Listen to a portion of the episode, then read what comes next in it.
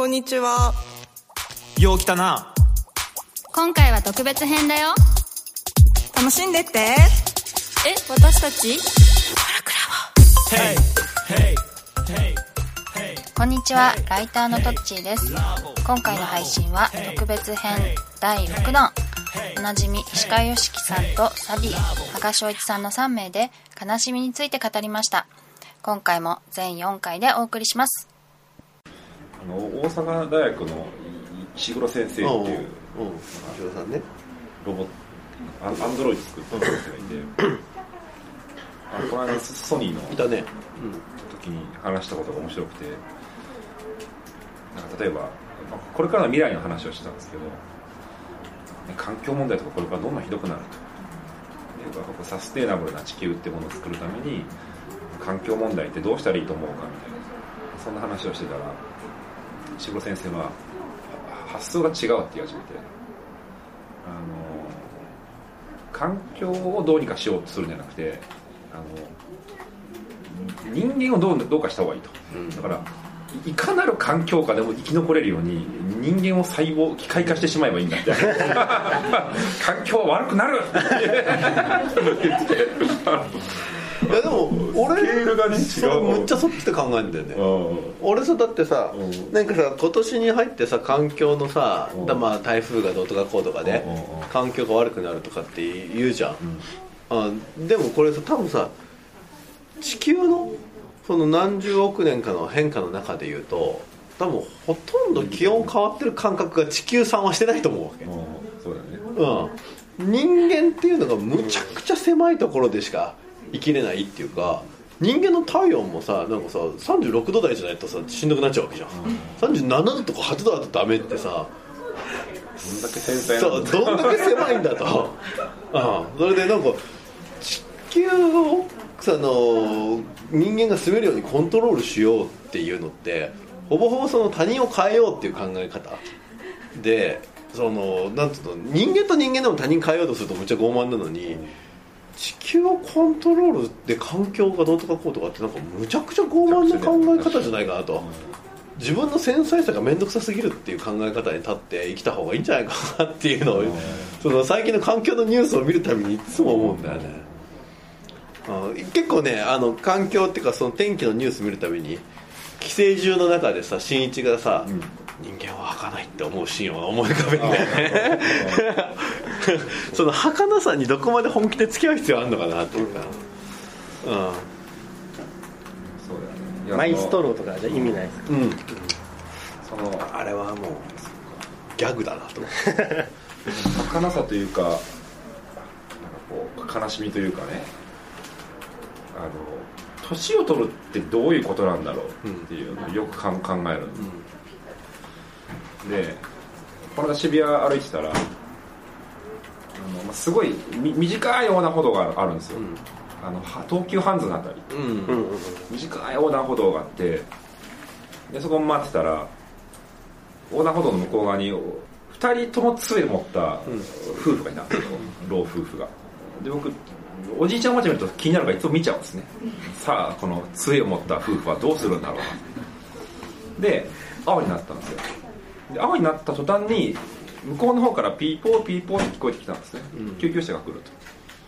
だからこう、まあ、来るから普通は青だけど待つんですよ。だけどすぐ渡れる距離だからなんかこうちょっと、ま、一瞬みんな待ったんだけどまだ遠いから渡っちまえって言って結構渡る若者が結構いたんですね、ささささっと渡る。でじいさんばあさん見てたらその多分ね頭では分かってるの思うんですよ。こう待った方がいいと。だけど隣の若者たちが次々に飛び出し始めたからパニックになったんでしょうね。まずねじいさんが歩み始めたんですよ。杖持ってなんですか走るとこんな感じなんだっていうドダドダドダみたいな感じで、パニックになって渡り始めちゃったんですね。そしたら隣のばあさんも慌てちゃって「あ私も!」みたいな感じで ドダドダドダって言って、道の真ん中でドテって2人とも転んだんですよ、で救急車がピューって止まって なんかこうみんなこうあっちゃーってなったんですね、まあ幸いななんともなかったんですけど2人とも、なんかこう年を取ることの悲しみをね こうなんのかみたいな。俺さどんな風に生きたいかっていうとさ例えばさ今みたいにさ年取った時に若者がさ早く行くのを見てさああ昔は自分もそうだったのにってなるとさうんまあなくなってく体力に対して悲しみを感じるわけじゃん。思うん、なんだけどさお俺はさどっちかっていうとその時に救急車が来てるから、もう一回信号を待てる人になりたいんだよあうん、それでもう一回信号を待ってそのペースで生きれるっていう。そうすると若い時には気づけなかったことに気づけるねって言って話せるようになりたいっていうか、ある種子供の時ってさその早く大人になりたい。ここじゃないどこかに行くことによって何かを知りたいって思ってたんだけど今から考えるとやっぱ子供だからしか経験できなかったことがあってさそれを絶対楽しめなかったわけじゃん。さ例えば息子とかを育ててる時にさ今のお前を楽しめとかって言ったってさ息子絶対無理だからなんか若いっていうのは今を楽しめないっていうことだと思ってて。そうそうそうそう。でこれ年を取っていく中で衰えていくというか失う体力とともに何か得るものもあるしそれを全部ずーっと楽しめるような思考を持ちたいなって逆にすげえ思うんだよな。んかそのスピードと文化ってななんかこうトレードオフ構造であるみたいな話をしてる人がいて、うん。うんそのなんで東海道が53次もあったのうん。うんというのは、まあ、ゆっくり歩いてたからだろうと。今はね新幹線でこうピュッて行っちゃうから、そうすると当然53の宿は宿場町は廃れるよねみたいな話してて、そのどれぐらいのスピードで歩くのかっていうのが子供の方が遅いじゃんなんか。だからなんか気づくよねなんかこう、うん。一緒に歩いてても。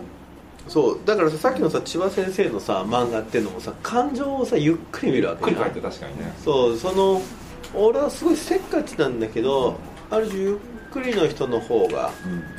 そのかっこいいなって思うっていうか。あうん、それでそのゆっくり生きてると実はなんか悲しみとかそういうのもそのゆっくりなんじゃないかなっていう気がするんだよな、んなんかそういう悲しみとか幸せとか怒りとかをゆっくり感じてる人って人間の深さがある気がしない？あああするするするうん。さっき言ったなんつうの携帯なくなったあった！ってドタバタしてる人って深みがないんだよね。なんか。安いですよね。そうそうそうそうそう喜んでんな悲しんでんな、うん喜んでんなっていう。そあの今都立大住んでて、ううん駅前にその東急のなんかスーパーがあるんですよ、うん。でそこは何時ぐらいから開くのかな？9時ぐらいから開くのかな、うん。で9時から開くんだけど8時ぐらいから並んでるじいさんばあさんがいる、で気になるじゃん。てか早く並んでもなんかいいことがあるわけじゃないんだよ、うん。でこれ聞いたのね俺。すいませんと。ちょっとつかぬことをお伺いしていいですか？ってうちも並ぶふりして。ななんで並んでるんですかね？パチンコと違うからいい席取りたいとかそういじゃないですから、ねまだ1時間もまだありますよねと。なんで並んでるんですか？って聞いたらね。いやあんたまだ分かんないかもしれないけど。こっち朝3時から起きてんだってもうもう十分待った。十分待って。めっちゃもら1時間ぐらいなんてことないんだ。朝は長いぞって。言って朝3時に起きたらさ、少なくとも朝だけで9時間あるわけ 大仕事で。朝という大仕事をこの人たちはこなしてるんだ毎日毎日。いやでもねこう面白い。あと田舎に行ってもそうでそうだね電車が来るのを平気で駅の待合室で1時間ぐらい待ってるおばあちゃんっていて、そう俺さこのさ週末地球少年ってのあってさ地球少年知ってる？地球少年ってのはさもうむちゃくちゃ面白くてさ、そのもうさ4歳ぐらいの時から、あの基本なんつうの草むらとかにいると、ちょっとこれ漫画？ちょっと地球少年って本当に実在のあの慶応を卒業したばっかりの子なんだけど。ああ地球少年って人がいいんだね。そう地球少年っていうキャラで食ってるの。あキャラうん。それでその、まあ、もう4歳ぐらいの時からずっと、あの昆虫食べて生きてるんだってお4歳から。そう。で二十歳になるまで、やっぱこれは言うと嫌われるかもって思ってその言ってなかったの、親にとかにも。で二十歳の時にもう今全部オープンにしてそれで今昆虫食を広めたいと、っていうので昆虫とにかく栄養があっていいよっていうのでそれで今コオロギラーメンっていうのを作って売ってるの、で昆虫食を売ったりするのでその食ってる人で、うん、それでさ「どこ住んでんの?」って言ったら「いや基本野宿です」って言って。で「なんで野宿なの?」って聞いたら「いや自然感じたいんで」って言ってて「あテントとかじゃないの?」って聞いたら「いやテントだと自然感じないんで あの基本的に河原とかが結構好きで草の中とかで寝たいんです」っつって、ほん。でだからもう大地を感じたいみたいな感じなの、うん、それでもうさそんなんだから基本大地を感じたいだから、もうさオナニーの仕方もむちゃくちゃすごいわけ。でとにかく地面に穴を掘ってそこに入れるんだって 腰はそれで振っていくんだって、ね、それで冬とかだとむっちゃ縮こまって寒いってなってでもやっぱり土の中はあったかいって。やるとかっつって。母なる大地だ。そう。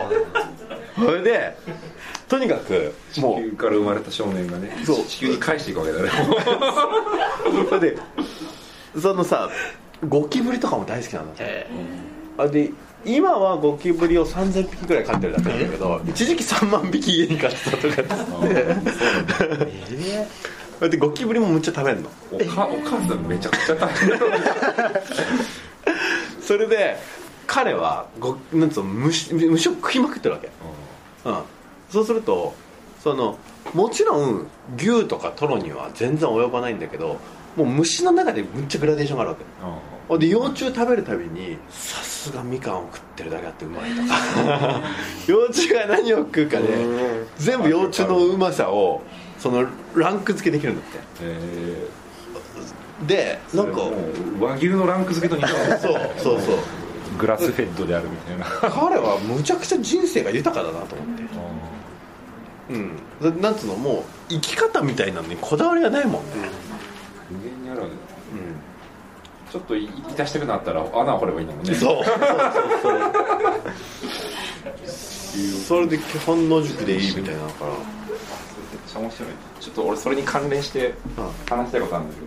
トイレ行ってから。ちょっと一緒に待って。ああ。大じゃないこれ。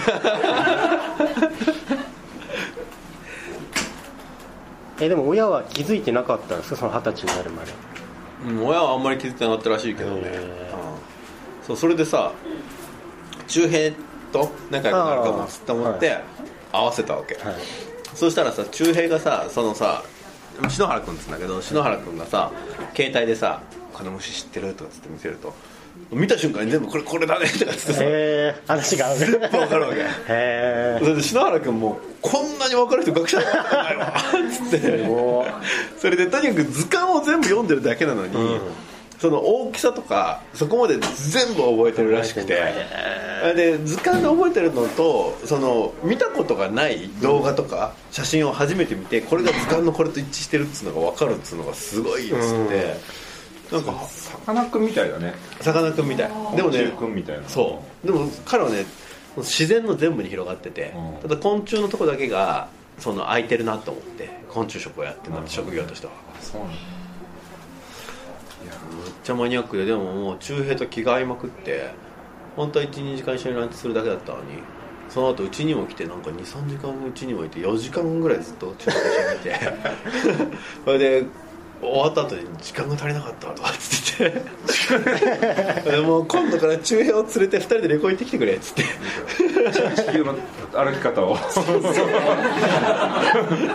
地球の食べ方も含めて。そう。そうなんだて天神の知恵ってすごいなと思ったんですけど、これふ福岡県の糸島ってとこに行ったのね、でなんかそのい糸島を散歩するっていう会だったんだけどい1万坪ぐらいこう山を持ってるおっちゃんがいて、そのおっちゃんのとこになんか遊びに行こうみたいなだったのね。でそのおっちゃんはその山のそのふ麓に自分で家を建ててでもう一人で住んでるっていう、まあ、60代中盤ぐらいのおっちゃんでもうなんかこう会った瞬間からなんかこう柄が悪い感じなの、で四郎さんっていう人でななんかよくよく話を聞いたらなんか多分昔ヤクザだったっぽいの。ね、で今はえーその一人で暮らしてるっていう。あの真っ黒真っ黒なのに四郎さんっていう。人だったんですけどね。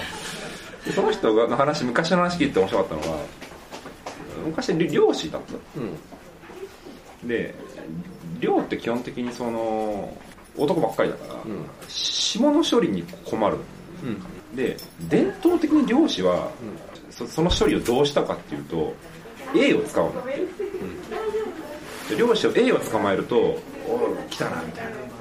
で A, A といたして処理をしてたんですよえでも「え栄養使ってどうするんですか?」って聞いたら「それはお前栄養だな」っつって「栄と やるんだ」みたいな「そういうことですか?」みたいな。でも「栄栄だ」と。でなんかねメキシコかどっかでなんか農家をしたことがあったらしくて。でそこも男しか基本いなくて。あの下の処理に困ったとこのシロさんは常に下の処理と戦ってた。ちなみに今どうしてるかっていうとまあたまにその市内に行ってえー女の子調達して そのし島に連れ連れ帰るらしいんですけどね、65歳のこのおじいちゃんがどうやって連れ帰るんだろうと思ったらピザだよ。手作りのピザ窯があるんですよピザ窯あるよっつったら来るね。本当っすか？みたいな。僕ノートにはピザ窯って書いてある書いてあるんですけどでそのそのおっちゃんがメキシコかなんかでその農家した時は土も含めていろいろ試したんだ。って何が一番 A に近いかと。そしたらトマトが一番近かったんだって。トマトでジュブーってやってでそっからこう日本帰ってきてスーパーでトマト見るたびに立って大変だった。みたいな話を。なんかこう。でもね昔のさ黒人奴隷もさその女性の方は結構さ白人の召使いでうん。そのまた性の対象になったりする中で男性がやっぱそれができないっつうんでさむちゃくちゃ牛とかと馬とやるんだよね。あー。それってさこうす。すごいよねなんかなんかそのすごい執着というか、今みたいにね簡単に動画があるわけじゃないじゃないですか。知ってます？あのフファンザ昔 DMM の。ファファンザのどういうキーワードでみんな検索してるかっていうのが。ああ男女両方のやつ出てたんだよそう。そう男性がみんなむっちゃ熟女で見てて熟女人気だなと思ってビビったんだけどね。20代以上とか熟女人妻おばさんっていうのがもう20代以上に圧倒的に人気。だから好きですか？いや申し訳ないけど。本当に？本当に。本当は？え？なんで？いやあれあれとかねこう人の欲望とか生の感情ってやっぱ面白いなと面白いね。今日もさ本当に悲しい時ってさ人ってどうするんだろうねなんか僕は悲しみが嫌だからもう避けるように避けるようにこう来てるなと思うんですよ自分でも、嫌なの楽しうん、で例えば家帰ったら奥さんと子供がいないっていうのは常に想定してて。でたまに帰ると本当にいないんですよ。い いない時もだからいない時にこう悲しんだら嫌じゃないですか。みえでも悲しまれたらちょっと奥さん嬉しいって思うかもしれない。です石川さんが悲しんでるってことを知ったらあ私たちがいないってことで悲しんでくれてるんだっていうのがちょっとこう愛情。本当ですか、うん。でもなんか悲しみで愛情を確認しちゃいけない気がするんだよね。えー、そうなんですか、だってなんかそれって支配が始まってない？不幸になれってことですもんね。相手にとって、あのよく言うじゃないですかその男は女性が嬉しいと嬉しいと。あでも女性は男性が悲しんだり落ち込んでることを打ち明けられると嬉しいみたいな。なんかそういう研究があってこれこれも男女差で言えるの？国これ国を問わないんだ。国を問わないね。なんかそこの根本だから何がしハッピーか幸せかっていうのが男女でずれすぎてる。男女？すごい隔たりが確かに男性が泣いてる姿とかちょっと女性グッとくるんだと思うああそこまで私にさらしてくれたのかみたいな、ね、なんかのなんだろう弱みをさらしてくれたっていうのがなんかすごい嬉しいみたいなコルクラボ。ララララボ。